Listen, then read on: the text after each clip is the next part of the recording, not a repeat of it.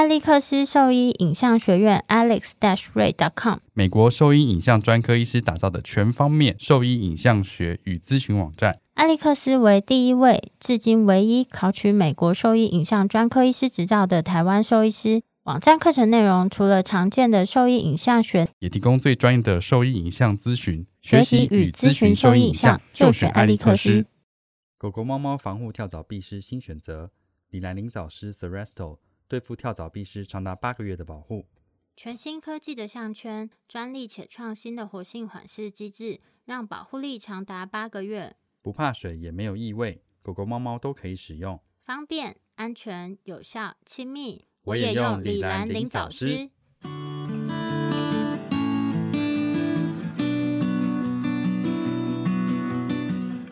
你现在收听的是 Wonder Vet Talk，超级好兽医的闲聊时间。我是兽医师林哲宇 Steven，我是兽医师肖慧珍。在这边，我们会用轻松谈论的方式，带给大家一些简单而正确的小动物相关资讯，也会和大家分享一下兽医师日常发生的有趣事情。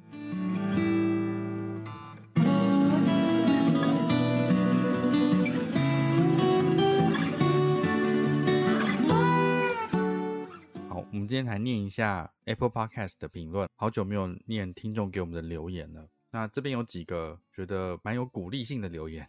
第一个是 Apple Podcast 台湾的部分，有一个听众说：“我是兽医助理，我超爱听你们节目，非常非常谢谢你的支持。”其实助理听我们节目应该会蛮有感觉的吧？你说就比较接近他工作中可能发生的事情。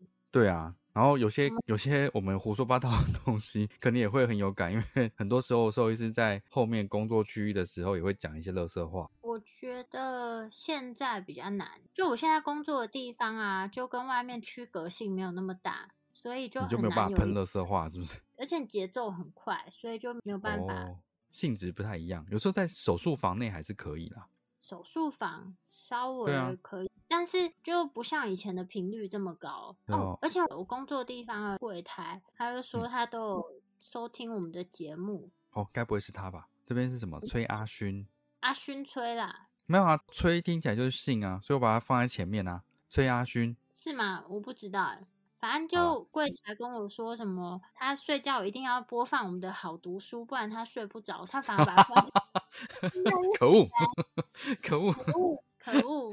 没有，我觉得这叫睡眠学习法 啊。睡这个叫睡眠学习法，就是你可以很习惯的一直听这个内容，到时候你要用的时候，它就会从你脑中蹦出来，你就想，哎，我怎么会知道这件事情？这样子，就是从这边听来。当然没有啊，有什么问题啊？如果有的话，你自己把自己的音录下来，就不用念书啦。也是哈。我之前以前在念书的时候，我会我自己催眠自己，就是我在念那个书上的内容的时候，我会把它念出来，我会真的把它念出来，就是看了字，然后又念了出来，自己又听到一遍，感觉好像是对于这内容有更深一步的见解，这样就好像可以背诵比较多次的感觉。我是念历史的时候会帮他编一些无聊的小故事，不然我真的记不起来。像十二生肖这样子吗？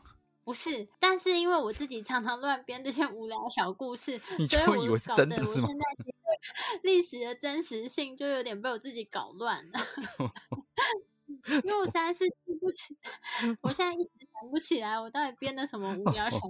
那我就编的太多了，所以现在我的对于我们的历史啊等等之类，我常常会搞混，但忘记到底哪个才是真的，哪个是假的。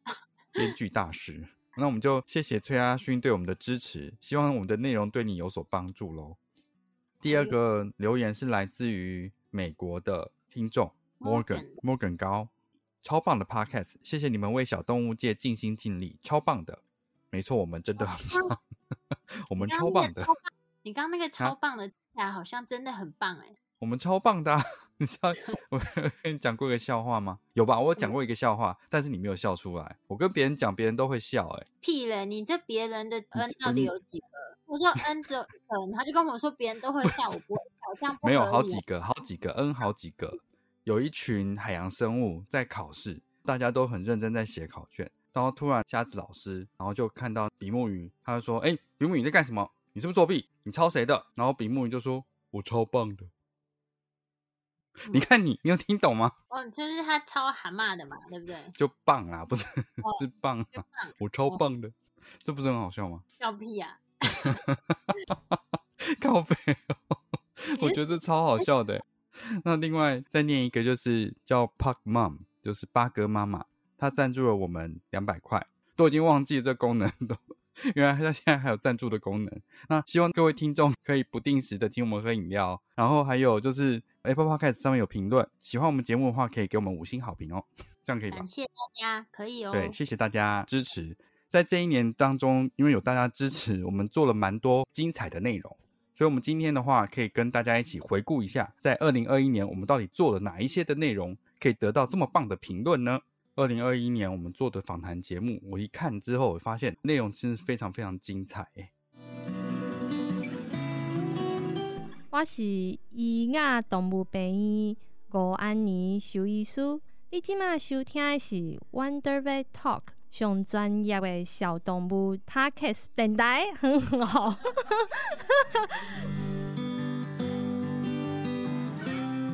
从去年的一月开始哦，一开始就是伊雅动物医院的访谈，吴安妮医师跟杨立全医师带来给我们的精彩内容，你还记得吗？当然记得啊，他是我们算是第一个邀请去录音室的。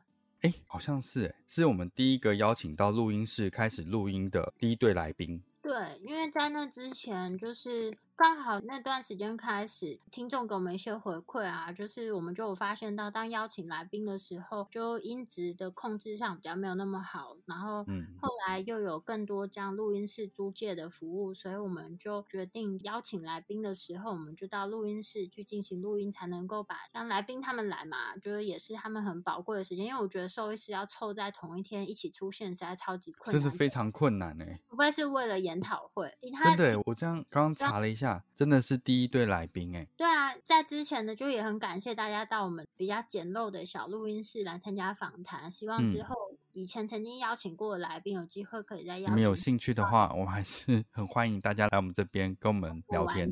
我们那天四个人很难得在那边轻松的空间，然后又可以喝饮料，这样子对啊，舒适的空间。重点是录音的内容能够被清楚完整的留存下来。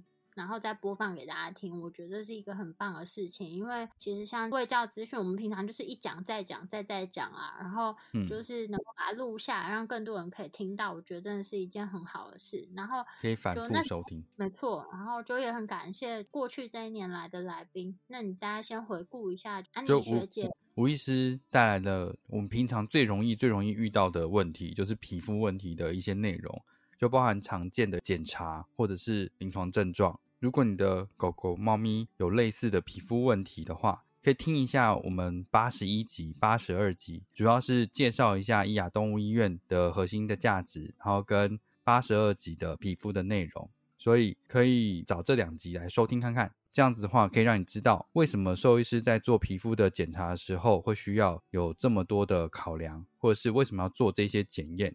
皮肤问题为什么要做这些检查来厘清皮肤的问题是什么，而不是你进来看到哦皮肤上有问题，就说真霉菌，或是帮你打个两针，开个药给你这样子而已。其实这些嗯检查就是帮助我们确定说到底要使用哪一些药物，或是其实不用用到这些。口服药，甚至外用药，或是用药浴的方式，其实就能够控制这样子的皮肤状况。所以我觉得这是非常基本的事，但是很值得了解一下。因为我觉得现在听众他们好像慢慢可以理解这件事，而不是进来就说啊，就是帮我打个针、吃个药啊，这样子啊，为什么要搞那么多？不会，我觉得现在大家都能理嗯解说为什么我要做这些检查，我觉得也蛮好的。重点是很多网络上的询问网友意见一样，他就会拍一个局部的地方，说：“哎，这个红红的，或者有点脱毛，大家有遇过吗？这是怎么了？”下面就会有很多人就开始建议用什么治疗啊，洗什么东西啊，吃什么保养品啊。但其实这集就告诉我们，皮肤是生物体最大的器官嘛，很多时候你看到的表征都差不多。但是成因其实有很多不一样的事情发生，对啊，所以直接用这样的方式去处理皮肤问题其实是不对的，所以才会需要有医生去帮你厘清你的问题，而不是单单去做单一问题的处理而已，是需要厘清问题的症结点在哪里。嗯，所以保养品啊，或者是药浴啊这些东西，都是要厘清问题之后，由医生建议再开始使用，不要听网友直接推荐就开始用。对啊，有可能会变成反效果啊。就像对啊，那个像你买洗发精的时候，你自己都会看说是干性啊，或者是油性啊，或者是什么混合。那怎么会就是给动物买，他们就看个照片，然后就说哦，这是用什么？对啊，对吧？嗯，他敢建议你，居然敢用，我实在是太惊讶了。这是八十二集。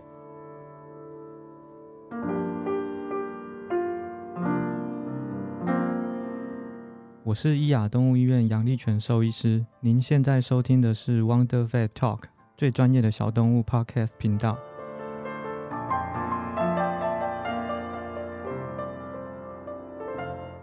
EP 八三八四是由杨立犬兽医师带来的眼科的宝典。为什么说宝典？我觉得里面的内容都是大家平常都有可能会遇到的，像是帮大家问，就角膜溃疡这件事情，其实是在临床上算蛮常见的一个适应症的。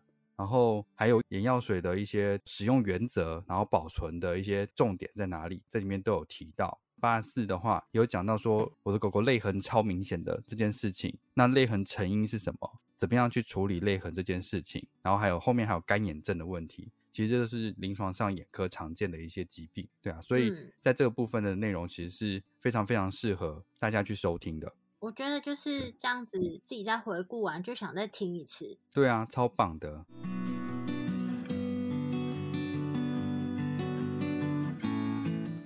是兽医师刘乃杰，您现在收听的是 Wonder Vet Talk 超级好兽医的闲聊时间，最专业的小动物知识 Podcast 频道。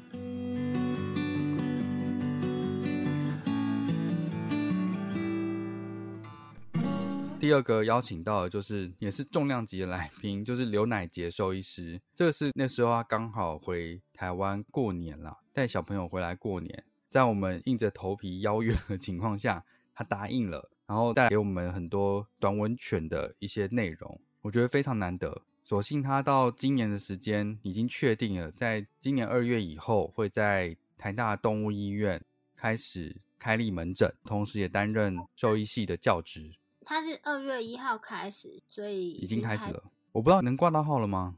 我不晓得哎、但是我觉得饲养短吻犬就短头犬种的饲主，不是应该要呃怎么讲？我觉得自己饲养这种品种的啊，其实要有一点饲主的自觉啊。就是你嗯养这种品种，你本身就要对它做一点功课，不是看它可爱，或者是看它的外形，你就把它带回来养。那嗯，我觉得就今天不管是挂挂刘医师的门诊，但是我觉得一定要收听刘医师跟我们分享的这几集内容，因为这个是你在嗯饲养这种犬种的时候，身为家长的你必须要你要尽到的责任。对啊，我觉得就是你今天生养小孩，你都会先去做一些功课。虽然这个狗狗不是你生出来，但是你就是养了它，其实就是要对它负一些责任啊。怎么可以嗯想说、哦，就是它生病什么，就是它不是吃饭、睡觉、拉屎、拉尿这样顾好就可以了？其实还有很多功课你是需要去做的。八六八七八八这三集，主要是刘医师帮我们介绍了像短头犬的呼吸道的一些评估，然后跟这个犬种的一些由来，然后还有评估的一些方式，还有建议治疗的一些方式，让你有一些初步的概念啦。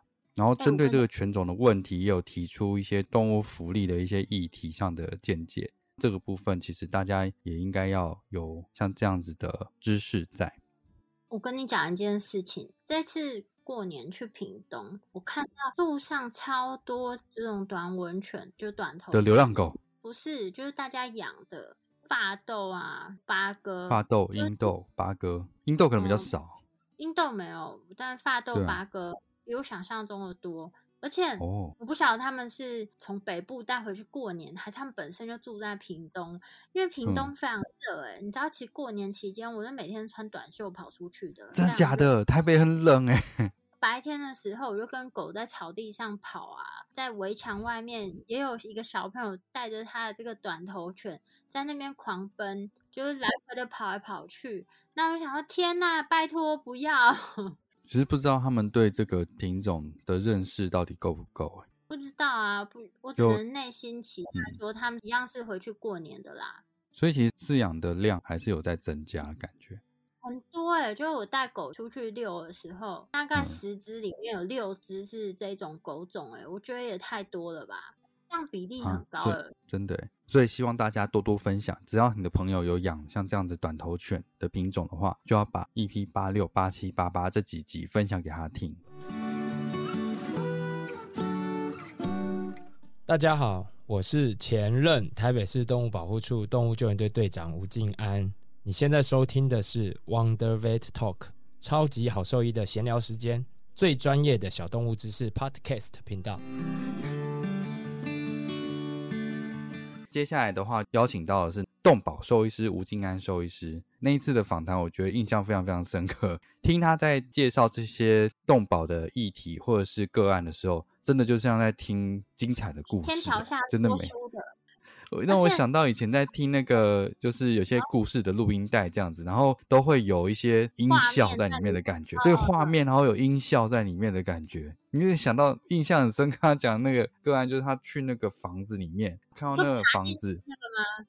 对，然后就说要踩在那个地面上，感觉是泥土嘛，其实那个不是泥土，全部都是狗大便。然后那个墙上不是黑黑的吗？但是那个黑黑不是墙上的那个垢，墙上全部都是壁虱。我真的时候形容说，所以你手一伸过去，壁虱就往旁边爬开，就会变白色墙这样子，很像那个很恐怖哎、小时候看那个埃及电影，那是什么？神鬼传奇哦，对对对对，它不是有那个 圣甲虫？对，那时候他在讲的时候，我就想到那画面，我说哦天啊，我的妈呀，真的是全身起鸡皮疙瘩。所以对这些故事有兴趣的听众，可以去留意一下九十五、九十六、九十七关于动保的一些议题，那或者是动保兽医师他们在做什么事情，这样子其实。他们真的很辛苦哎、对啊，接触到的人事跟动物，其实跟我们还是差距蛮大的。我觉得没有访谈吴医师之前，没有办法想象他们的这些事件居然嗯就发生在我们的周边，甚至在这么近，因为它有确切的地点，然后跟真的人事物这样子，很真实的发生在我们周边。真的，而且我以为双北地区相对是比较好的，但是听他描述的这些故事，我还是觉得非常惊吓。那一次的访谈真的是印象深刻，而且内容真的让我觉得可以一听再听。我觉得蛮适合，就是放轻松的时候再听再 听。对，听他描述那个故事，就真的很有画面。我是会思考的狗行为兽医团队的小动物行为兽医师林伟珍。你现在收听的是 Wonder Vet Talk 超级好兽医的闲聊时间，最专业的小动物知识 Podcast 频道。年邀请的第四个来宾是小动物行为兽医师林伟珍，觉得之后有机会可以再邀请他们团队其他医师来聊看看关于小动物行为的问题。我觉得每个医师碰到的个案应该都会有一点点不太一样。关于小动物行为这一点啊，跟其他的医疗行为比起来，它会是一个对大家来讲啊，就是他很多人会觉得说，哎，我养动物养很久，我很了解它的习性。所以小动物的行为，我也可以是专家。其实我觉得会有这样子人的、这就是一个误解啊。没有啦，我只是在猜会不会在这个科别上，我觉得比较容易嗯会陷入这样子的窠臼里面，因为它不像比如说外科啊，或者是说其他的科别来讲，它的医疗专业度，你可以一看就看到一个很明显的差距在。然后因为行为这种东西，它其实不像像外科的话，呃，光那个手术台啊，或者是什么设备，大家会看，嗯，这个就是医疗行为。但是因为行为这嗯种东西有时候会比较模糊一点对，对对，比较模糊。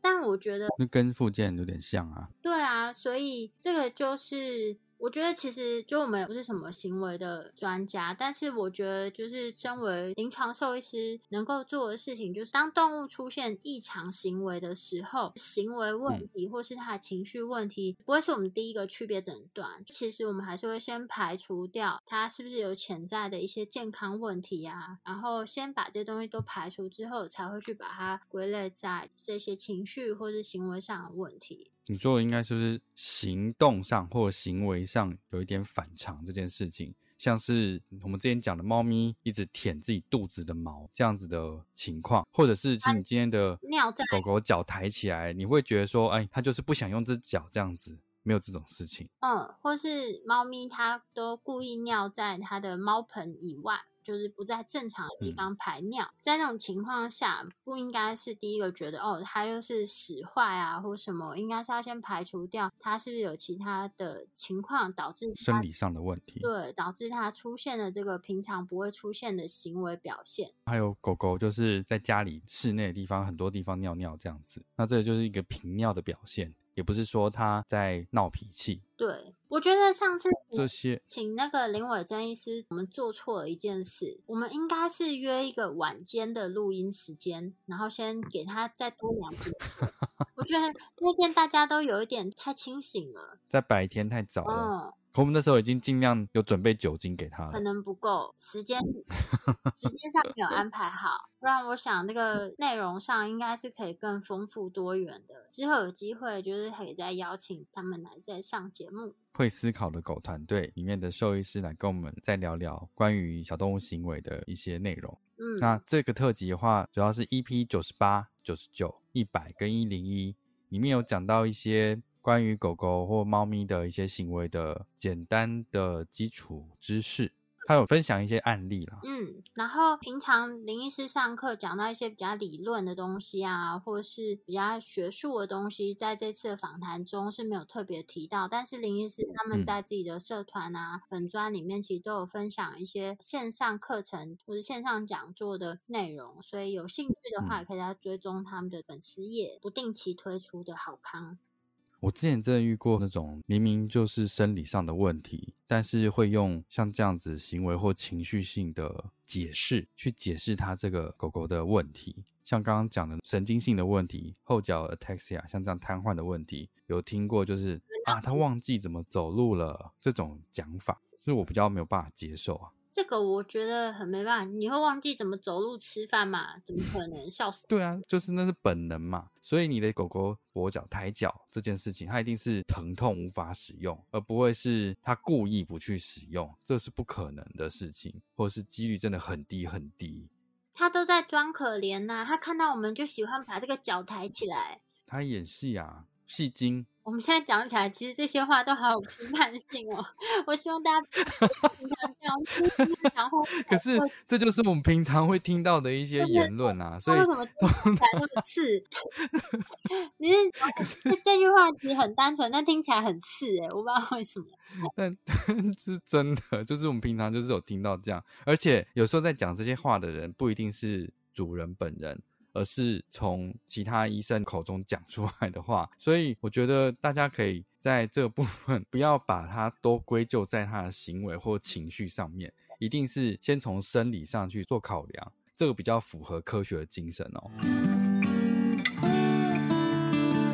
我是新传动物医院的卢大力兽医师，您现在在收听的是 Wonder Vet Talk 超级好兽医的闲聊时间，最专业的小动物知识 Podcast 频道。第五个来宾的话，就是新传动物医院的卢大力兽医师，来跟我们分享关于小动物心脏的一些特辑，这样子，跟我们分享了新传动物医院的核心价值，跟我们常见的狗狗的一些心脏疾病的症状，哪一些常见的心脏疾病，然后该做的哪一些检查，还有提到说，像这样有心脏问题的狗狗，有没有比较有实证医学的一些保养品是建议可以使用的。另外的话，也提到了照顾到狗狗的饲主之外，还有猫咪的这些听众，也有跟我们聊到关于猫咪常见一些心脏的问题。另外的话，就是猫咪比较容易在心脏问题的时候并发的猫血栓这个疾病，那遇到的话要注意哪些事情，可能后续会面临哪一些问题这样子。那这是在新传动物医院的这个特辑里面都有提到的内容。主要是 EP 一零二、一零三、一零四到一零五这样子，所以有兴趣的听众可以去重新再追这一零二到一零五集的心脏特辑内容。我觉得那个在过程中就有提到说，就是心脏疾病它有分级嘛，好发品种它本身就是第一级，是不是？对，你说马尔济斯嘛？觉得好哀伤哦。这就是好发品种。今年年初的时间，新传动物医院也成立了自己的 podcast，叫做动物医院三三九，现在有几个新的内容放在上面。他们新的这个 podcast 里面主要分成四大主轴，那分别是他们的就是新传的一些。工作内容大小事啊，然后还有对于家长来讲的话，最想要知道就是常见这些心脏疾病及相关的一些卫教资讯，然后还有就他们经营的理念啊，还有他们个人成长的内容，我觉得其实也是蛮不错，很期待他们之后有更多的集数可以推出。那如果对于狗狗的心脏疾病都还没有一些初步了解的话，可以先收听我们这几集。然后后续如果假设真的有类似的心脏问题的话，有在新传看诊。你可以对于你的兽医师有更进一步的认识，然后同时又可以接收到比较相关的卫教资讯。大家好，我是原点动物医院长孙权兽医师。你现在收听的是 Wonder Vet Talk，超级好兽医闲聊时间，最专业的小动物知识 Podcast 频道。再来的话，就是原点动物医院的孙权兽医师。我觉得那中间呢，就是一直重复的几个就是口诀，让我后来一直在脑中回想那几句话。我记得，哎，鹿角、羊膝、牦牛起司，对吧？对，没错，这几个千万不要给你的狗狗吃，太硬了。鹿角、羊膝、牦牛起司都不行，对吧？说实话，这几种我从来没有买过，哎。哎，你知道，就我们录完之后的近期哦，就最近，我有一个附件的 case，他就是在附件治疗的时候就说，哎，他的牙齿就是断掉，这样，我就看了一下，那个边境的一样是 PM4，嗯，裂掉，再包含它的上颚的犬齿断掉，三种其中之一吗？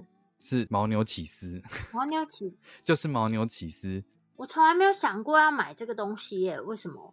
我不知道哎，他们就是社团的团购吗？或者是推荐的，他就买那个给他的狗吃，就发生这件事情。后来就去评估该怎么办。我说你去找齿专科的医师评估一下好了。结果评估完之后，他的治疗的费用大概是十一万上下。天哪！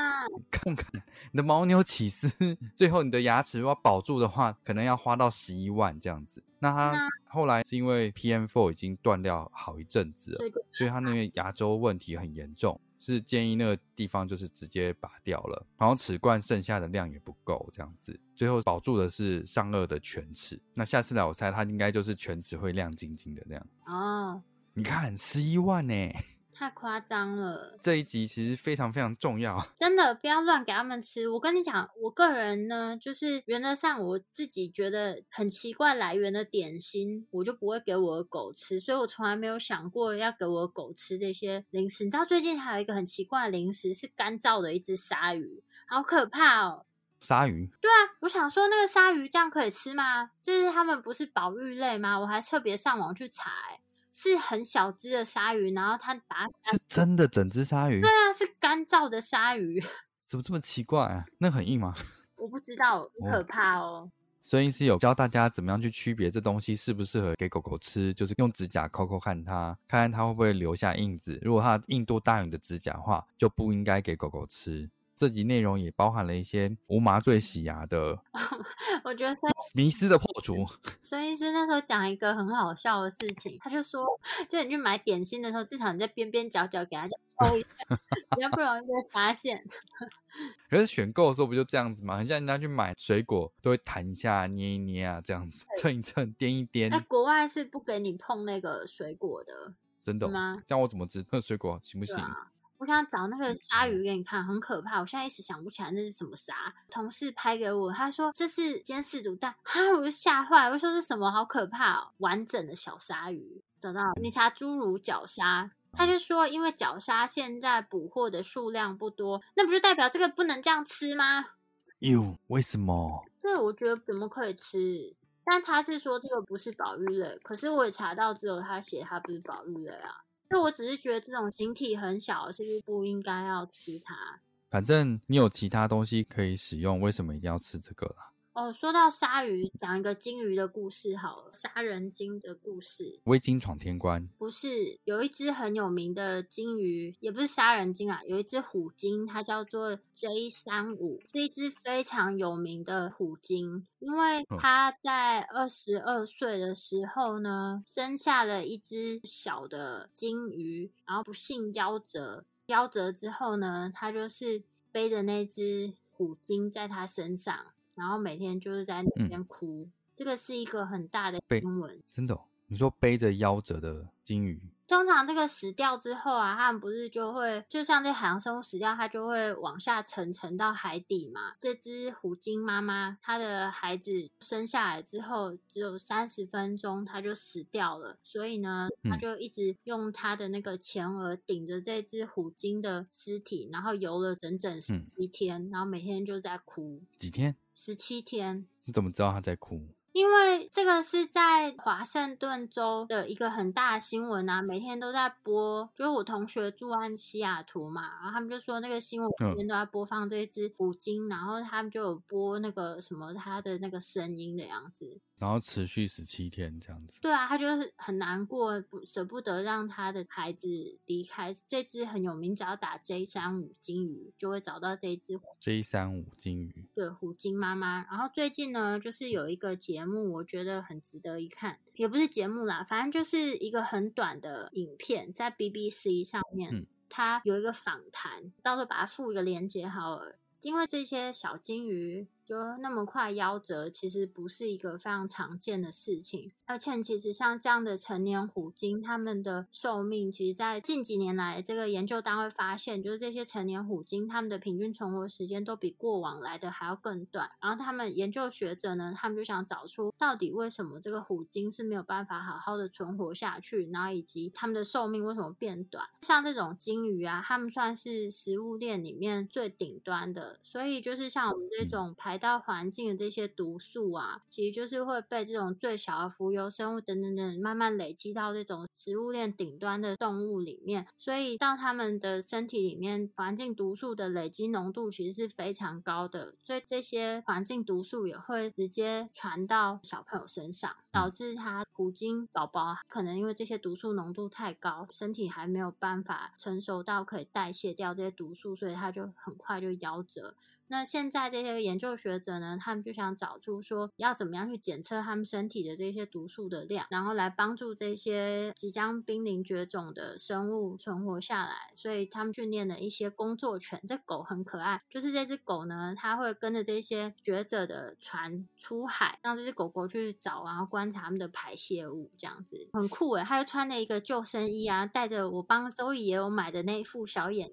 然后站在船边去盯着这些虎鲸的出没，我觉得超级棒的。这是一个很爱上小故事，这影片不长啊，短短的，有兴趣的话可以看。它是秀文犬这样子吗？对对对，这个影片不长，如果听力没那么好没关系，反正它全部都有字幕，就也可以看字幕，只是都是英文字幕嘛。但我觉得很值得看一下，要了解一下这个故事，是蛮难过的。哎，怎么会讲到金鱼去了？我们要讲鲨鱼，蛮酷的哎。嗯，一个好消息是，这个 J 三五它在二零二零年的时候又再度成为妈妈，然后生了新的小宝宝。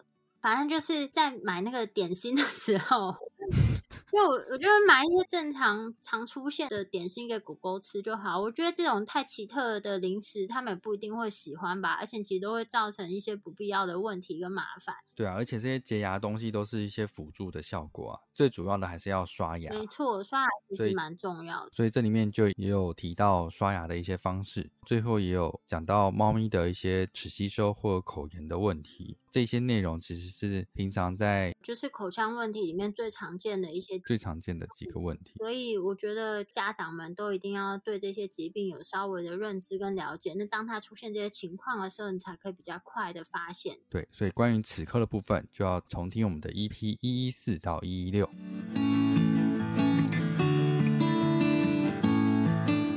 大家好，我是左岸动物院陈建南兽医师。你现在收听的是 Wonder Vet Talk，超级好兽医的闲聊时间，最专业的小动物知识 Podcast 频道。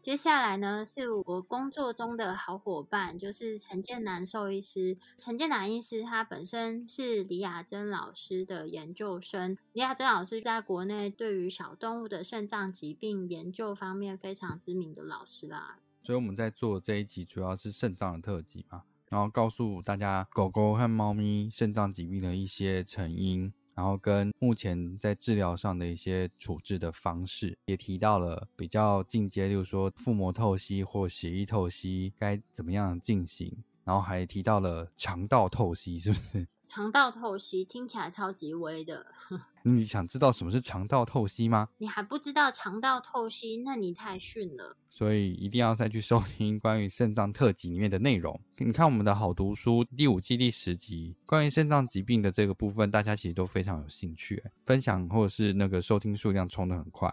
所以在基础一点的部分的话，可以来听一下像这样子的肾脏疾病的一些内容。我说陈建兰医师的这几个特质，对啊，因为毕竟好读书啊，是主要是针对兽医师的听众。内容比较深一点啦，里面也是有一些研究资料、研究的细节，然后在叙述上相对都是比较没有那么生硬一点，嗯，没有那么口语化。然后我觉得，如果是一般的家长，呃，就是一般饲主想要先对这个疾病有一些初步的认识的话，我觉得像陈建南医师的这几集其实是非常好的入门特辑。那你如果想要再更进一步了解的话，再进到好读书的部分。那好读书我们有分几个内容，像第五季。的最后一集啊，它就有点像是整个慢性肾脏疾病的概要。然后，如果是里面的输液治疗啊、高血压、蛋白尿的控制，那其实有不同的主题，就讲到更深的东西。但是，其实这个东西如果再更细讲下去，单一个小小呃数值的分析，它可能就是好几篇 paper。所以，不要一下钻那么深。我觉得先有基础的概念还蛮重要的。就像你想要知道肾脏病的狗狗或猫咪为什么要打皮下，什么时候需要打皮下，皮下要打多少，这些就是在这里面会有提到。嗯，针对这部分的话，可以重新收听一下我们的 EP 一一九到一二一。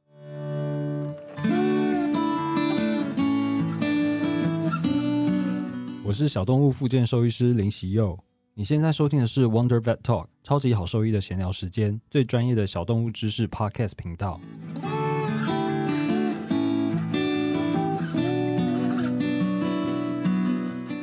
在去年的第八个来宾，就是我们一直觉得说，我们自己的专长就是小动物附件跟骨科嘛，对不对？嗯。所以其实 我们比较少需要邀请这类的来宾带来像这样子的内容，因为我们自己大部分都可以自己讲，对不对？对。所以这一集在做的时候，我觉得非常有趣，原因是因为会有不同的一些看法跟火花出来。就是在针对这个我们都专长的领域里面，就没想到我们这样在聊的东西，其实激起蛮多的一些不同的想法。发现说，就是我们做了这么多的 case 之后，其实有蛮多的想法是还蛮雷同的。呃，我觉得林喜佑医师的这几集啊，最大的不同是，当我们邀请其他主题的来宾，就是其他主题的内容，我们是相对比较没有那么熟悉，所以我们就比较站在是一个四主端的角度去询问这些常见的问题，但是跟林喜佑医师的。这几集内容就有点像是我们的互相讨论，嗯，我觉得得到的东西会有一点不太一样，我觉得也是蛮好的，很难得有没有这个机会能够聚在一起，然后面对面的讨论这些事。虽然当然现在通讯软体，因为我们只是懒得打电话，但是也没有，就刚好这个这个因缘契机，所以我们有可以有一个这么长的一整个下午到晚上，然后我们可以花这么多时间能够一起讨论这些东西，我觉得那天的收获是非常多的。所以，我们里面讨论出来的内容都收录在 EP 一二四到一二六。所以，对于骨科或附件这些基础知识有兴趣的听众，可以去收听这几集。我是清雅动物医院的谢清峰兽医师，您现在收听的是 Wonder Vet Talk 超级好兽医的闲聊时间，最专业的小动物知识 Podcast 频道。去年的最后一位来宾是来自于清雅动物医院的谢清峰医师。这一集内容其实是也非常非常的特别，因为其实我们在之前有提到蛮多骨科问题，或者是一些附件的知识或附件的一些问题，但是我们比较少提到的是动物的步态分析的内容。然后另外的话，还有一些前肢的疾病的内容也比较少一点，关节镜的部分的内容也是比较少，因为这是我们平常比较少接触到的。那借由谢清峰医师这个特辑里面，也可以帮我们把这些之前比较少提到一些骨关节的部分内容，做了更详细的讲解，更完整的介绍出来。我觉得前肢的部分还蛮重要的，是因为前肢问题啊，其实不管是先不要讲事主好了，我觉得对兽医师来讲，他在诊断上本来就相对比较困难。透过跟谢医师的说明讲解啊，我觉得可以让整个内容更完整。就狗狗不是只有后脚才会跛行，前肢也会啊。所以我觉得这边我讲一个例子，就是我最近有遇到一个主人，他终于找到一个比较确切前肢跛行的原因，来这边做复健咨询。但他中间其实已经看好几个医生，做了好一些的检查跟尝试性的治疗，整个过程大概过了三四个月。那狗狗那天来的时候，我觉得它的确还是疼痛不舒服的，还存在一些不确定性，因为目前怀疑可能是二头肌肌腱接着点的病变或者是撕裂伤。同时，它的肩关节的部分其实有一些关节炎产生，这样当然因果关系比较不确定。不过可以确定的是，他在做二头肌肌腱的拉伸的时候，目前还是蛮疼痛的。但是在先前检查都是说，哎，关节没问题，骨头没问题，不确定他怎么，但是他走路就是会有跛行的情况。吃消炎止痛药，它是可以让症状改善。那至少目前这样看起来，有一些比较初步的诊断，然后跟现在在做的一些处置。不过比较精确的诊断方式的话，可能还是会借助到关节镜的检查。因为其实不管是骨关节疾病啊，今天你吃了药之后，这个症状它稍微缓解，然后但是它又症状又在持续反复的出来，其实你找到这个确切的病因是很重要的，不然你只。对啊，对症治疗，那对症治疗到底在治疗什么？你根本都搞不清楚，所以应该是要找到他的确切诊断，那我们才会知道说我们这样的治疗是不是有效。那我们未来是不是还是同样的一个方向去努力，或者我们可以再加什么样的治疗去改善目前这个症状，而不是哦，他有点不舒服，吃个止痛药好一点，他就放了他不管，或者说觉得他好一点就觉得哎他没事了，就是你就不去找他的问题点到底在哪里。我觉得这是一个对。动物来讲，没有那么好的做法啦。这个主人其实有一点点觉得，他其实很早就已经知道他的狗狗走路有问题了。先前的话看了很多地方，但是就是没有确切的找到问题啦，只是针对症状一直在做处理，的确是没有办法让他的症状得到稳定的控制。我只是想说，可以想象说，前肢的诊断本来就是这样这么困难的，从有症状。到你真的要找到问题症结点，其实要做蛮多的评估，那最终可能还是会借助到关节镜的检查去做确认，因为影像上可以告诉我们资讯。我说影像是指说 X 光片可以告诉我们的资讯其实很有限，尤其是在醒着状况下，你能拍的角度很有限的情况，会得到更有限的资讯。所以这一集的话，谢清风医师在 EP 一二九到一三一的内容，带给我们蛮多的关于前肢的问题。还有关节镜的检查的一些 paper，哦，所以有兴趣的听众在这几集可以好好的再细细品味一下。我觉得这些分享的内容啊，其实它基本上都没有什么时效性啊，就是这些疾病。因为我讲的都是蛮基础的东西，所以这些基础的东西其实它变动的机会是挺低的。那会变的就是，嗯，比如说新的治疗啊，或者一些新的诊断方式。但是既有这些基础，基本上是不太会变的。所以我觉得，如果说你过了一阵子，哎，觉得好像对哪个主题还是有一点陌生，那我觉得就可以再找这些内容出来，就是收听。因为就算我们自己是兽医师，在不同的领域上，每一次收听，其实我觉得得到印象深刻。东西还是会有点不太一样，就像眼科的部分，其实我平常根本就也很少在做这样子的检查，也比较少遇到这样的疾病，所以那你不可能听一次你就记得所有事情嘛。那我觉得重复收听的过程中，其实每次都会得到一些新的知识，我觉得还蛮开心的。我自己在听的时候，就是这种感觉啊。二零二一年，我们 我们真的很棒，帮大家准备了非常非常精彩的内容，从眼科。短头犬、动保议题、行为问题、心脏问题、齿科疾病、肾脏问题，到我们熟悉的骨科附件问题，还有前肢的骨关节问题，全部都照顾到了，真的是尽心尽力。我觉得我们真的很强哎。对啊，希望之后还有机会再邀请各个不同的来宾，然后来跟大家分享。祝大家开工愉快哦，一切顺利哦。要上班了，大家要把心收回来了。我已经开工两天了，所以我心已经比较收回来了。我还没。嗯，好 好，接下来我们应该会努力准备更精彩的内容，希望大家可以多多支持。要记得就给我们五星好评。好，就是跟大家再回顾一下去年我们邀请过的来宾以及这些精彩内容。那如果说对我们分享的内容有兴趣，或是有疑问，或是你有什么想听的内容，或是你有哪一个来宾非常希望他就是再来一次，那也可以留言给我们，或是来宾本人很想要再来一次，也可以直接再跟我们说。我们的网址是 triple w 找 wondervet.com 打 t w 或是 Google FB 搜寻 wondervet 超级好收益都可以找到我们哦。那今天的分享就到这边啦，拜拜，拜拜。